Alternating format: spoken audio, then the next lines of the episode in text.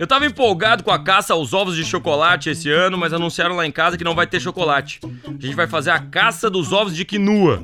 Eu ouvi dizer que é moda entre os pais mais modernos e as nossas filhas vão poder devorar esse belo regulador intestinal enquanto tomam um delicioso suco verde de couve. Vai ser uma Páscoa muito divertida.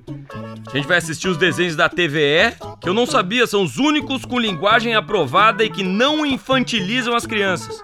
Eu fiquei surpreso ao descobrir que infantilizar crianças é uma coisa ruim. Eu não sei quem fez a lei, mas também vai ser abolida qualquer história sobre o coelhinho da Páscoa. Eu não consigo mentir para as crianças.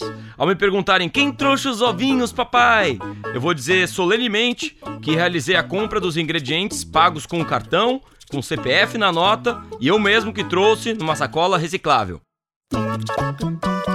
Vai ser mais uma busca aos ovos de quinua. Uma brincadeira divertidíssima que as crianças vão adorar.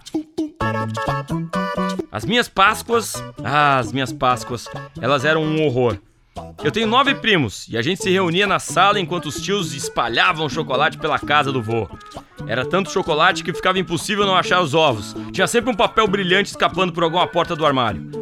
Cada primo devorava um ovo gigante e dentro desses ovos tinha mais chocolate dentro. Eram coelhos enormes feitos de chocolate, bengalas de chocolate, barras de chocolate. A minha avó derretia algumas barras de chocolate para escrever o nosso nome em cima de bolos de chocolate com recheio de chocolate. A gente ficava sujo na cara, nas mãos, na camiseta. O sofá da casa do vô ficava uma nojeira. Até a televisão, que naquela época passava desenho violento, ficava toda marcada com impressão digital marrom de chocolate.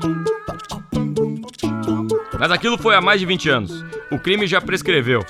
Hoje a gente sabe que diabetes é coisa séria e desenhos violentos deseducam. Meus avós não conheceram o benefício do amaranto, da quinua e da linhaça. Eles não sabem o que perderam.